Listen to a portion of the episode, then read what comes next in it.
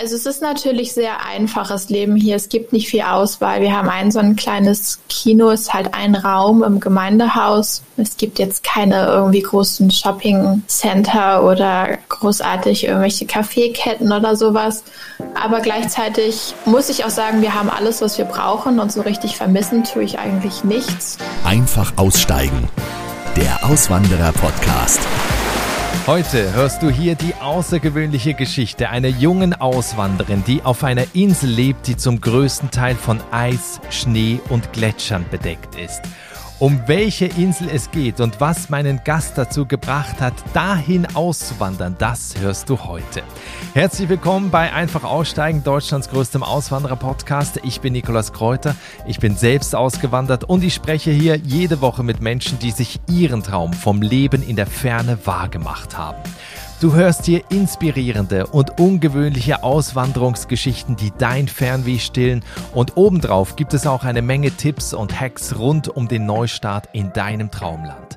Damit du keine Folge verpasst, abonniere jetzt den Kanal und schau unbedingt auch einmal in das reichhaltige Podcast-Archiv, denn da findest du inzwischen Folgen aus über 40 Ländern. Und wenn du zu dem, was du hier hörst, auch die fantastischen Bilder sehen willst, dann schau auch mal auf dem Instagram-Kanal von Einfach Aussteigen vorbei. Dort findest du, wie gesagt, die Bilder zu den Folgen. Alle Links zum Podcast gibt's in den Show Notes oder in der Folgenbeschreibung. Mein Podcast. Heute geht es auf die flächenmäßig größte Insel der Welt. Dahin, wo im Winter kaum die Sonne scheint und wo sie im Sommer praktisch nie untergeht. Wir reisen heute nach Grönland. 80 Prozent des Landes sind von einer Eiskappe bedeckt. Das restliche Gebiet, wo Menschen wohnen, ist aber immer noch so groß wie Schweden. Aber Grönland hat nur ca. 57.000 Einwohner. Es gibt keine Straßen oder Bahnstrecken, die die Städte und Dörfer miteinander verbinden, sondern nur Straßen innerhalb der kleinen Städte. Und die Natur, das ist der große Faktor, die bestimmt den Alltag.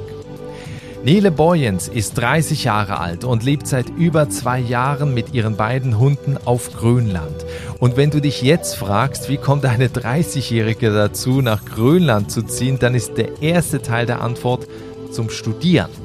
Den zweiten Teil der Antwort, den hörst du gleich. Was ein Leben auf Grönland bedeutet, was die schönen Momente und was die Schattenseiten sind, wenn man praktisch auf einer Eisplatte lebt, das und noch über viel mehr sprechen wir jetzt. Hallo Nele, herzlich willkommen im Podcast. Hallo Nikolas. Nele, wenn du bei dir aus dem Fenster schaust, ich, äh, normalerweise ne, ist man ja immer so ein bisschen gespannt auf diese Frage. Bei dir bin ich jetzt sehr, sehr gespannt auf die Antwort, was du siehst, wenn du bei dir in Grönland aus dem Fenster schaust. Äh, wenn ich jetzt so aus dem Fenster schaue, dann sehe ich tatsächlich nicht viel. Wir haben Wolkenbehang, ganz tiefe Wolken, viel Regen, alles ist grau. Hättest du mich gestern gefragt, hätte ich dir erzählen können, dass ich die Berge und einen Teil der Bucht sehen kann. Ja, vielleicht müssen wir das noch ein bisschen mehr beschreiben, wo du da lebst. Also ich habe vorhin gerade mal geguckt, da sind ja sechs Grad. Ne? Es ist ja Sommer, bei uns ist Sommer, bei dir sind es jetzt ungefähr sechs Grad, oder? Ja, aber das ist auch Sommer bei uns. Das ist auch so mal okay. Du bist, glaube ich, direkt in Nuuk. Das ist ja mit so die, die größte Stadt, wo auch die meisten Menschen leben. Beschreib mal, wohnst du direkt in so einer, in so einer Art City oder ist das irgendwie außerhalb? Äh, wie ist die Lage da? Also Nuuk ist ja die Hauptstadt und auch mit Abstand die größte Stadt. Wir haben 16 oder 17.000 Einwohner. Wir sind also weit davon entfernt, eine verhältnismäßig große Stadt zu sein, wenn man aus Europa kommt. Ähm, es ist alles irgendwie eher ländlich, würde ich sagen. Also es ist viel Grün, beziehungsweise viel unbebaute Fläche, Bäume oder sowas gibt's hier ja nicht. Also es ist jetzt nicht so, dass wir hier irgendwelche Parks hätten oder so. Aber es gibt von so kleinen Blocks bis Einfamilienhäuser eigentlich alle ganz normal. Die Häuser sind alle aus Holz gebaut und bunt angemalt. Also es ist eine sehr bunte Stadt und da fahren auch Autos, die fahren jetzt ja nicht mit dem Schlitten dann im Winter. Nein, also wir haben Straßen und äh, richtige Häuser und auch Autos. Allerdings sind die Straßen nur in der Stadt. Aus der Stadt rauskommt man mit seinem Auto nicht. Dafür braucht man entweder ein Boot oder ein Flugzeug. Okay, ja. Oder man läuft, aber man kommt halt auch nicht so weit. Oder ein Schneemobil wahrscheinlich. Ja, genau. Im Winter kann man auch mit dem Schneemobil fahren. Okay. Oder mit dem Hundeschlitten. Ich habe es in der Anmoderation kurz erwähnt, dass du äh, wegen eines Studiums nach Grönland gekommen bist. Ähm, ich hatte auch schon Auswandererpaare, die sind nach Bali gegangen, um da zu studieren. Viele werden sich jetzt wahrscheinlich fragen, Grönland. Also hing da in deiner Uni oder irgendwo in Deutschland an einem Brett ein Zettel, wo drauf stand Auslandssemester Grönland? Fragezeichen. Und du hast dir dann so eine Nummer gezogen oder wie kommt man da drauf? Ähm, also ursprünglich war ich 2018 das erste Mal für drei Monate hier, um mein Praktikum zu machen, damals noch im ähm, Bachelorstudiengang. Und tatsächlich war ich irgendwie an so einem Punkt in meinem Leben, wo ich einfach echt keinen Bock mehr auf überhaupt irgendwas hatte und war dann so ein bisschen so, hm, ich weiß nicht, wo ich mein Praktikum machen soll und irgendwie habe ich auch keine Lust mehr und ähm, hatte mich dann mit meiner Mama zusammengesetzt und sie hat tatsächlich gesagt, du sprichst doch Dänisch, warum gehst du nicht einfach nach Grönland? Was? Und ich habe gesagt, nach Grönland? Echt jetzt? Aber dann hat mich die Idee irgendwie so gefesselt, dass ich dann nach Hause gegangen bin und mir erstmal gegoogelt habe, ob man überhaupt irgendwas machen kann in Grönland. Aber sag mal, deine Mutter und du, ihr habt ein gutes Verhältnis. Sie wollte jetzt nicht, dass du möglichst weit weg bist, oder? Also offiziell nicht, aber man kann es ja nie wissen. Nein, also ich wollte halt einfach echt gerne noch mal raus und hatte irgendwie so ein bisschen das Gefühl, bevor ich nachher in einem Job festhängen, wollte ich noch mal was sehen von der Welt und hatte mich dann einfach mal hingesetzt und geguckt, welche Möglichkeiten es gibt. Ich spreche ja Dänisch. Du hast eine Weile in Dänemark studiert, ne? Genau, ich war auf der dänischen Schule in Deutschland und habe dann in Dänemark studiert und äh, hatte deshalb halt jetzt auch irgendwie nicht so die Probleme, mich da irgendwie sprachlich drauf einzustellen und konnte mich dann ja dementsprechend auch bewerben für Praktika und habe dann hier im Nationalmuseum ein Praktikum auch bekommen, war dann für drei Monate in 2018 das erste Mal hier und äh, habe dann meinen Freund kennengelernt, der Grönländer ist, bin dann wieder nach Hause und hatte dann auch so ein bisschen gedacht, ach na ja, schön war's, aber Deutsch-Grönland ist halt schon so eine Entfernung, die vielleicht nicht jetzt unbedingt bestehen bleibt. Und neun Monate später bin ich dann fest hier hochgezogen. Wegen deinem Freund wahrscheinlich. Ja, genau. Okay. Weil auf Grönland leben 57.000 Menschen ungefähr. Ja. Wenn wir mal so ein bisschen, ich hatte das auch schon in der Folge Island, das ist ja ein besonderer Typ Mensch, der da lebt. Ähm, zum einen, also klar, wenn man natürlich da geboren wird, zum anderen ziehen ja da auch einige Leute hin, aber da muss man ja schon aus so einem speziellen Holz geschnitzt sein. Wie sind denn die Menschen oder wie ist zum Beispiel auch dein Freund, so wenn du das jetzt auch vergleichst? Ähm, also es ist das, das ist eine gute Frage. Ähm, also die Grönländer, die sind ja Inuit. Es gibt auch viele Dänen durch die ehemalige Kolonie, die Dänemark ja hier oben hatte. Und dann gibt es einige natürlich, die dann auch irgendwie so eine Mischform sind aus Europa und Grönland. Die meisten Leute hier sind wirklich super nett und ähm, offen und ich hatte zum Beispiel auch überhaupt gar kein Problem jetzt mit der Familie von meinem Freund oder irgendwas. Also die haben mich alle super mit offenen Armen aufgenommen und waren alle ganz herzlich. Aber es gibt schon auch einige, die eben durch die Geschichte nicht so große Lust auf Europäer haben und einen das dann aber auch gelegentlich mal merken lassen. Also es ist nicht immer alles nur, nur schön. Mhm. Ja, ich meinte jetzt auch so ein bisschen äh, aufgrund der, der rauen Natur, die man da hat. Also da ist man ja wahrscheinlich auch mehr aufeinander angewiesen. Da ist wahrscheinlich halt auch Familie sehr viel enger, als es ja. zum Beispiel in Deutschland ist. Ne? Total. Also Familie wird hier ganz groß geschrieben. Familien sind hier auch ganz groß. Also ich bin in so einer kleinen deutschen Kernfamilie aufgewachsen und hier sind einfach eine Familie, sind locker so 20 Leute, wenn das die engste Kreis der Familie ist. Okay.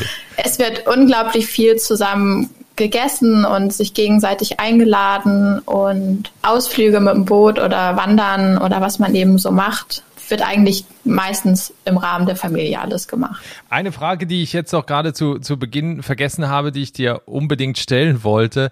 Wenn man jetzt auswandert von Deutschland nach Grönland, ich meine, wir haben vorhin gerade eingangs gehört, sechs Grad im Sommer. Wie sah dein Gepäck eigentlich aus, was du mitgenommen hast? Ich habe alle meine Sommersachen in Deutschland gelassen. Und also kein T-Shirt dabei oder was? Ja, ja, so, so drei, vier Blusen, die halt auch unter einem Pullover noch aussehen. Ähm, ja. Aber ich hatte keine kurzen Hosen, keine Sandalen, kein gar nichts im Gepäck mhm. und hatte wirklich nur noch zwei Koffer Wintersachen. Ich bin auch im September oder Ende äh, August, glaube ich, ausgewandert. Das heißt, ich hatte den Winter auch dann gleich vor mir. Sowohl mhm. das erste als auch das zweite Mal. als ähm, hatte ich die Wintermonate hier, sodass ich einfach wirklich echt dicke Sachen eingepackt habe, als ich losgegangen bin. Also Sneakers waren nicht dabei? Nein. Also ich habe jetzt ein paar und das habe ich hier im Sommer auch an, wenn es nicht gerade regnet. Zu Hause drinnen wahrscheinlich. Nein, also es wird schon auch manchmal warm. Jetzt die letzten paar Tage hatten wir Sonnenschein. Da kann man dann gut auch ohne Jacke raus das ist ein sehr trockenes Klima, also es fühlt sich immer irgendwie wärmer an als zu Hause. Also wir haben hier manchmal sechs Grad, aber windstill und Sonne und dann sitze ich auch mit T-Shirt draußen auf dem Balkon und friere nicht. So zehn Minuten. Nee, schon den ganzen Tag, also ah. bis die Sonne dann weg ist. Also die verschwindet ja nicht wirklich bei uns im Sommer, aber sie geht halt um die Häuser rum und dann ist keine Sonne mehr auf dem Balkon und dann wird es auch zu kalt. Also Sommer ist es hier nicht in dem Sinne. Aber es ist schon so, dass man auch mal ein paar schöne Tage hat, wo man auch mal das Gefühl hat, dass das irgendwie gar nicht ganz so schlimm ist. Aber apropos Gepäck noch, du hattest ja auch zwei Hunde im Gepäck. Also die hast du ja immer noch. Wie haben die denn reagiert auf die komplett neue Umgebung, gerade wenn du im Winter umziehst? oder auswanderst? Meine beiden Hunde, die sind einiges an Kummer gewohnt. Also wir sind schon, bevor wir ausgewandert sind, immer viel durch die Gegend gereist. Ich glaube, die haben irgendwie schon in acht Ländern waren die unterwegs, Hotel, Ferienwohnung, Auto, Campen, die kennen alles. Und die waren dementsprechend auch eher nicht so beeindruckt. Die Kleine, das ist ein Chihuahua, sie hatte natürlich anfangs war sie jetzt nicht so begeistert von dem arktischen Winter, aber da hat sie sich mittlerweile auch ganz gut dran gewöhnt. Sie ist jetzt stolze Besitzerin einer dicken Winterjacke. und und äh, eigentlich haben die sich hier wirklich super schnell, super eingelebt. Also da gab es gar keine Probleme mit den beiden. Ja, die kann ich sehr empfehlen. Die sehen total niedlich aus, gerade in dieser Kombination. Äh, ich verlinke auch auf den Insta-Kanal, ähm, den du ja hast, der Our Arctic Adventure heißt. Äh, den Link dazu findest du in der Folgenbeschreibung und auch in den Show Notes. Also die sehen, die sehen wirklich sehr süß aus. Was du vorhin noch in einem Nebensatz erwähnt hast, und das ist natürlich eine Riesenumstellung für alle, die ähm, so hoch hoch quasi an, an die Antarktis ranziehen, ähm, das ist ja in Island oder auf Island praktisch dasselbe, ähm, sind die Lichtverhältnisse natürlich im, im Sommer und im Winter. Im Sommer ist es die ganze Zeit hell, im Winter eigentlich die ganze Zeit dunkel. Wie gehst du damit um und wie erlebst du das so im Alltag? Also Nuuk ist ja relativ weit im Süden verhältnismäßig und wir haben auch im tiefsten Winter noch zwei, drei Stunden Sonnenlicht wenigstens versucht, die Sonne hochzukommen. Meistens hängt sie ja hinter irgendeinem Berg oder hinter Wolken fest oder so, aber theoretisch wird es schon hell. Und ich finde das tatsächlich eigentlich gar nicht so dramatisch im Winter mit der Dunkelheit. Ich finde es eher schwierig im Sommer, wenn es so gar nicht dunkel wird, weil ich irgendwie das Gefühl habe, es ist nie Zeit ins Bett zu gehen. Also du schläfst auch gar nicht dann im Sommer? Ein bisschen schon, aber viel weniger tatsächlich als im Sommer, mhm. äh, als im Winter. Da bin ich irgendwie viel mehr müde und gehe viel früher ins Bett als im Sommer.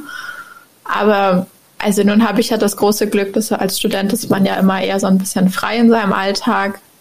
Und dann kann man auch mal eine Stunde später aufstehen, das ist dann auch nicht so dramatisch. Das hast du schön formuliert, frei in seinem Alltag. Mhm. Also, und äh, also ich muss ganz ehrlich sagen, ich liebe den Winter hier total. Ich mag es gerne, wenn es dunkel wird und ähm, man die Nordlichter sehen kann. Und gerade im Dezember, die Grönländer, die äh, schmücken ihre Häuser total doll für Weihnachten. Die haben alle so Weihnachtssterne in den Fenstern und Lichterketten und also ich mag es total gerne, wenn man all diese ganzen Lichter sehen kann. Ja, diese kulturellen Unterschiede, was ich dich jetzt auch noch fragen wollte, also klar, natürlich äh, nahrungstechnisch oder essenstechnisch ist es, glaube ich, auch eine Umstellung. Was sind so die, die, so, was ist so typisch grönländisch? Also wenn du jetzt auch sagst, wenn ihr über, über Essen oder auch über Freizeitaktivitäten, was machen die Leute so, wenn sie von der Arbeit rauskommen? Also wir sind natürlich alle sehr äh, so Outdoor-Menschen, viele wandern und segeln, also mit so Motorbooten. So ein Segelboot mit so Segeln hat hier eigentlich keiner. Und dann wird ganz viel draußen in der Natur die Zeit verbracht, ähm, sowohl im Sommer als auch im Winter. Im Winter dann auf Ski, im Sommer halt zu Fuß. Mit dem Boot, Kajak kann man fahren. Viele jagen ja auch noch selbst und fischen selbst. Das wird dann natürlich im Sommer auch gemacht, dass man dann im Winter die Truhe voll hat. Und ansonsten so was Essen angeht, also so typisch grönländisches Essen ist dann ja sowas wie äh, Matak, das ist roher Walspeck. Das ist äh, so ganz typisch und wird so traditionell auf Geburtstagen und Konfirmationen oder zu anderen Festzeiten halt serviert. Dann isst man Robbe und Rentier und Moschusochse. Und wie schmeckt das? Ähm, also ich habe alles mal probiert. Also Walfleisch finde ich ist nicht so lecker, weil ich sagen muss, es ist super salzig und es schmeckt einfach wirklich wie total versalzenes Fleisch, finde ich. Mhm. Ich esse eigentlich sowieso nicht wirklich Fleisch, daher ist es jetzt für mich auch eh so ein zweiseitiges Schwert quasi. Ähm, ich esse tatsächlich ganz gerne Rentier, wenn es von der Familie selbst gejagt wurde, so zu Weihnachten oder zu Ostern oder so, esse ich es dann schon mal. Schmeckt auch ganz gut, finde ich. Aber so in meinem Alltag esse ich eigentlich kein Fleisch, was auch ein bisschen herausfordernd sein kann manchmal. Ja, glaube ich, weil wahrscheinlich die meisten werden ja Fleisch essen, weil es ja auch am Ende äh, ja ein Energielieferant ist, ja gerade in der in der kalten Jahreszeit. Ja, einmal das und es ist natürlich auch einfach tief in der Kultur verankert, weil bevor die Europäer hier hochkamen, ist ja jetzt erst 300 Jahre her, hat man ja überhaupt nichts angebaut. Es gibt ja jetzt auch nicht unbedingt das Klima hier, um großartig irgendwelche Gemüsesorten oder Getreidesorten anzubauen. Also hat man ja bis zu der Zeit wirklich ausschließlich dann auch von dem gelebt, was man gejagt und gefangen hat. Und also jetzt im Supermarkt kriegt man natürlich alles, was man bei uns auch kriegt in weniger großer Auswahl. Also es gibt ja nicht irgendwie so 20 Pestos, wo man sich eins aussuchen kann. Man muss halt das nehmen, was da ist. Aber man kriegt es. Ich glaube, das wird schon auch, gerade die jungen Leute fangen schon an, glaube ich, auch eher westlich sich zu orientieren.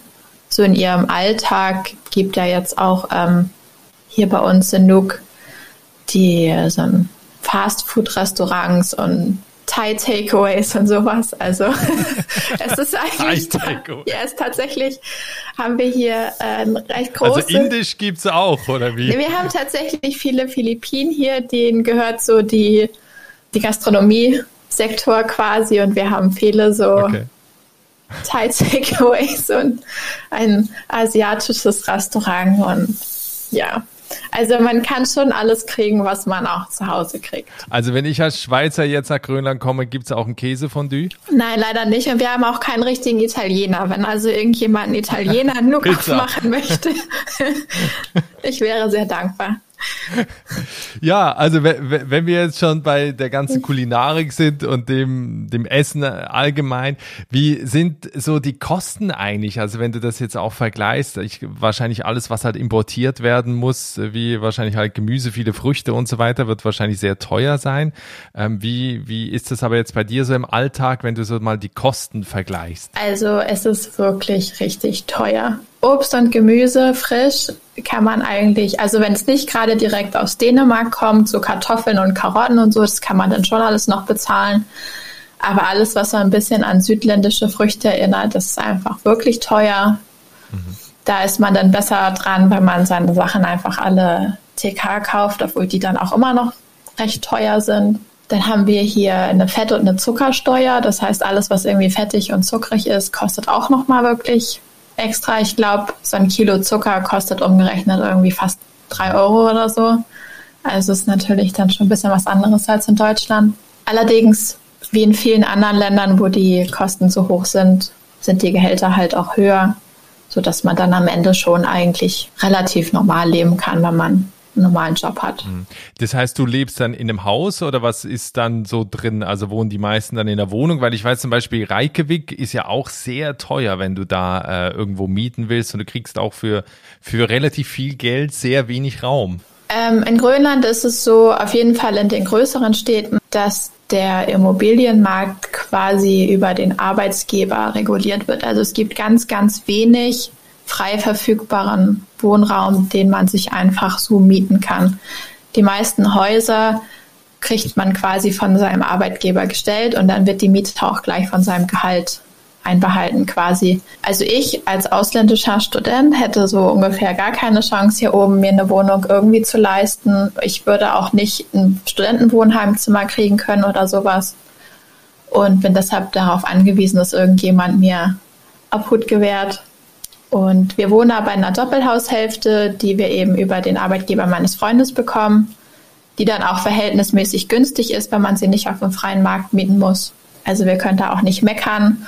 Und alle unsere Nachbarn sind dann halt in derselben Firma angestellt, weil das dann meistens so kleine Quartiere sind, die dann nach Arbeit sortiert sind, quasi.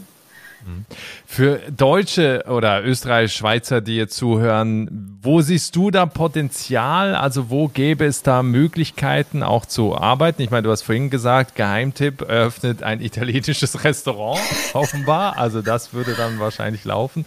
Aber genau, wie schwer, wie einfach ist das denn, ähm, auch nach, nach Grönland auswandern zu können, weil es wahrscheinlich auch mit dem Job dann zusammenhängt?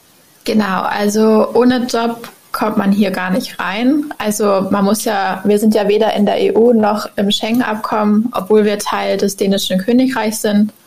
Und so kann man seine 90 Tage hier verbringen, muss aber für jeden extra Tag dann schon eine Aufenthaltsgenehmigung in der Tasche haben.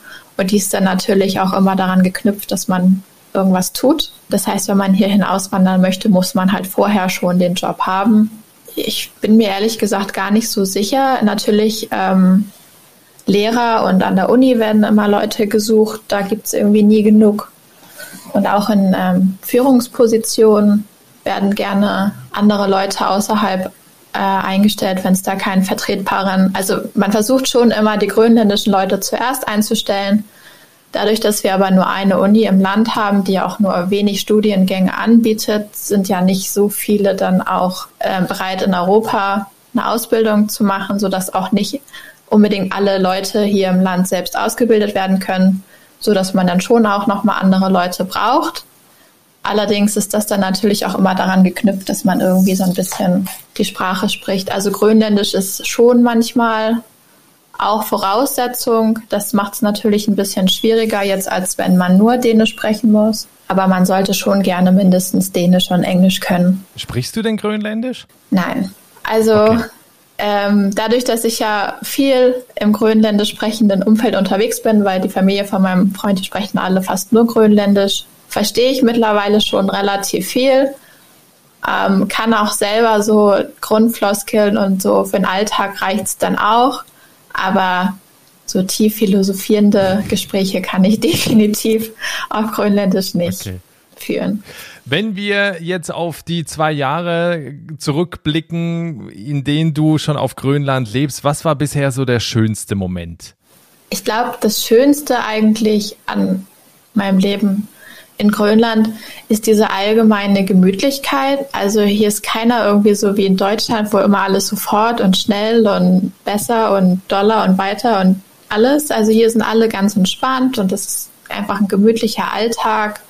Und dann liebe ich einfach auch wirklich hier rumzureisen in Grönland und mir das Land anzugucken und neue Orte kennenzulernen. Wir fahren mit dem Boot raus, wir campen, wir wandern, wir schlafen in irgendwelchen kleinen Hütten irgendwo. Dieses Jahr wollen wir auch mal gucken, dass wir ein bisschen aus Nuuk rauskommen. Durch Corona war das leider ähm, wirklich, wirklich sehr restrikt hier oben weil sie natürlich Angst hatten, dass sich Corona dann in die kleineren Dörfer ausbreitet, wo es keine Krankenhäuser und keine Ärzte gibt, war Nuuk einfach zu. Man kam dann auch gar nicht mehr richtig raus aus der Stadt. Dadurch ist uns natürlich auch viel so verloren gegangen, was wir hätten uns angucken können. Aber jetzt, wo alles wieder offen ist, hoffen wir, dass wir so ein bisschen mehr. Und da hoffe ich, dass ich ein bisschen mehr von dem Land sehen kann, in dem ich wohne. Weil, wie gesagt, es gibt auch keine Straßen, man kann auch nirgendwo einfach mal selber hinfahren. Das heißt, man ist schon immer darauf angewiesen, dass die Flugzeuge und die großen Kreuzfahrt, also Küst, Küstschiffe heißen die, die dann einfach so äh, die Dörfer miteinander verbinden, dass man dann da schon auch ein bisschen rumreisen und mal was sehen kann. Und darauf freue ich mich auf jeden Fall auch richtig doll. Genau, weil da sind wir ja eigentlich schon so, so ein bisschen bei den, bei den Schattenseiten. Ne? Man kommt halt eigentlich aus Nuke gar nicht heraus. Also ne, man läuft dann irgendwo ins Leere und weiß gar nicht wohin. Ähm, was sind die Sachen, die du vermisst oder die eben halt so ein bisschen die Schattenseiten sind äh, auf Grönland? Also jetzt neben dem, dass man halt einfach unfassbare Weiten da hat, wo nichts ist. Ich glaube, das ist tatsächlich für mich am schwierigsten, dass ich nicht selber bestimmen kann, wo ich hin möchte, ohne dass ich wirklich unglaublich viel Geld dafür bezahlen muss, dass mich irgendjemand irgendwo hinfliegt oder hinschifft. Also es ist natürlich sehr einfaches Leben hier. Es gibt nicht viel Auswahl. Wir haben ein so ein kleines Kino, es ist halt ein Raum im Gemeindehaus. Ähm, es gibt jetzt keine irgendwie großen Shopping Center oder großartig irgendwelche Kaffeeketten oder sowas. Aber ich muss auch ehrlich sagen, dass ich das gar nicht so doll vermisse. Ich war nie so der Typ, der das viel genutzt hat. Und ich glaube, so am Ende des Tages ist es hier viel einfacher, das Leben. Es gibt viel weniger Auswahl, viel weniger Angebote. Aber gleichzeitig muss ich auch sagen, wir haben alles, was wir brauchen und so richtig vermissen tue ich eigentlich nichts. Und äh, ja. Ja, wir, wir haben gehört, also wer das minimalistische Leben genießt, wer natürlich die raue Natur mag, der ist in Grönland genau richtig. Was empfiehlst du Menschen, äh, die nach Grönland auswandern wollen oder die auch davon fasziniert sind? Also was sind da deine Tipps? Was sollten sie tun? Was sollten sie lieber lassen? Also wie gesagt, auf jeden Fall sollten sie gut Englisch und Dänisch sprechen. Das macht es einfacher, wenn man versucht, hier oben irgendwie einen Job zu bekommen. Ähm, ich kenne durchaus, oder Norwegisch oder Schwedisch oder irgendein anderes nordisches Äquivalent würde wahrscheinlich auch schon reichen. Und dann sollte man auf jeden Fall mit sich selber zufrieden sein, weil es gibt einfach nicht diese, also man verbringt einfach unglaublich viel Zeit mit sich selbst und seinem Partner, weil man einfach die Möglichkeiten gar nicht hat, viel zu unternehmen. Die Winter sind lang, man sollte also gerne auch Winter mögen. Man sollte einigermaßen kälteresistent sein und ja, und vielleicht auch nicht unbedingt der Typ sein, der ähm, gerne und viel in der Sonne liegen möchte im Sommer. Das gibt es ja auch nicht so. Also ich verbringe schon jede Sekunde, die irgendwie geht, auf meinem Balkon. Habe es das Gefühl nie genug.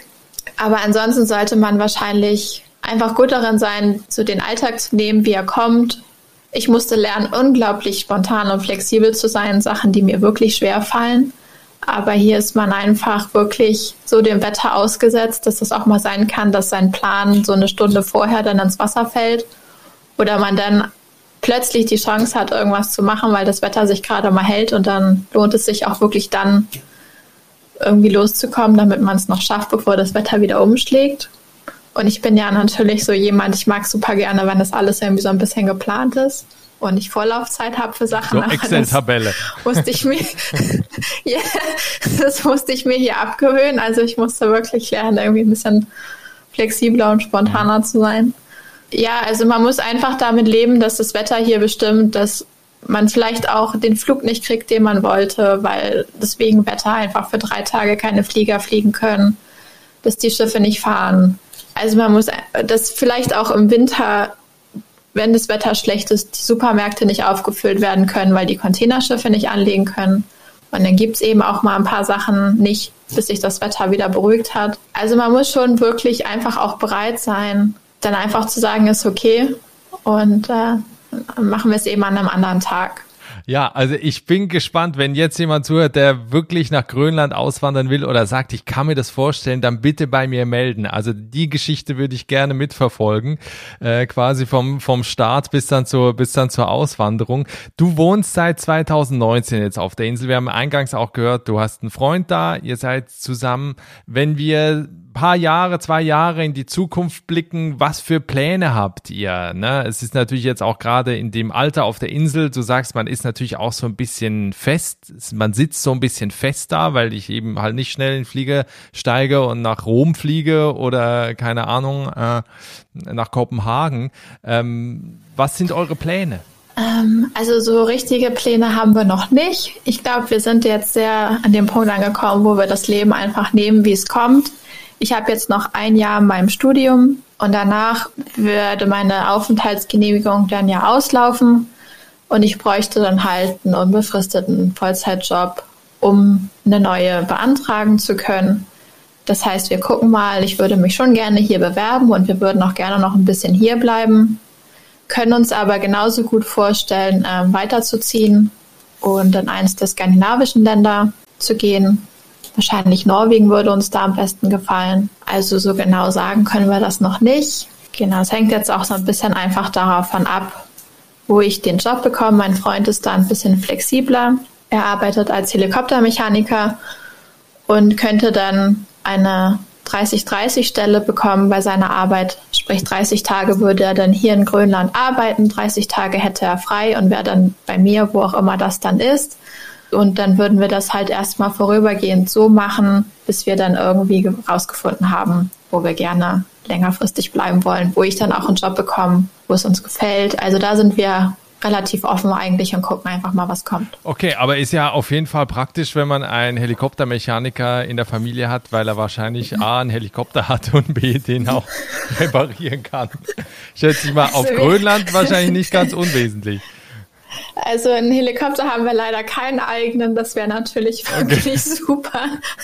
Kommt noch. Aber er könnte aber wenn wir einen hätten, dann könnte er ihn reparieren. Okay. Nele, ich bedanke mich ganz herzlich für dieses Gespräch. Also das ist, glaube ich, eine sehr besondere Folge, weil es auch ein außergewöhnliches Auswanderungsland natürlich ist, wo du, glaube ich, sehr gut beschreiben konntest, was es eigentlich bedeutet, wenn man nach Grönland auswandert. Ich bin sehr gespannt, wenn wir in zwei Jahren nochmal sprechen, wo ich dich dann antreffe. Ich schätze mal nicht, dass ihr nach Italien oder nach Spanien oder nach Thailand auswandern werdet. Ich kann mir das auch nicht vorstellen, wie jemand aus Grönland irgendwie irgendwie so in das komplette Gegenteil auswandern würde. Aber ja, in zwei Jahren werden wir es dann hoffentlich sehen. Ja, ich freue mich auch und ich bin auch schon sehr gespannt, wo ich denn in zwei Jahren sein werde. Das war das Gespräch mit Nele Boyens, die durch ein Auslandspraktikum auf Grönland gelandet ist und ein Leben lebt, das nur wenige von uns kennen. Ich hatte vorhin im Gespräch die beiden Hunde von Nele erwähnt, die sind wirklich voll niedlich. Wenn du dazu auch noch sehen willst, wie es aussieht, wo Nele lebt, dann schau auf dem Insta-Kanal von Einfach Aussteigen vorbei oder komm in unsere Facebook-Gruppe. Die Links dazu gibt es in den Show Notes oder in der Folgenbeschreibung. So viel für heute. Wenn du jetzt noch weiterhören willst, dann guck auch mal ins Podcast-Archiv von Einfach aussteigen oder warte bis zum nächsten Mittwoch auf die neue Folge. Ich freue mich auf dich. Bis dahin, ciao.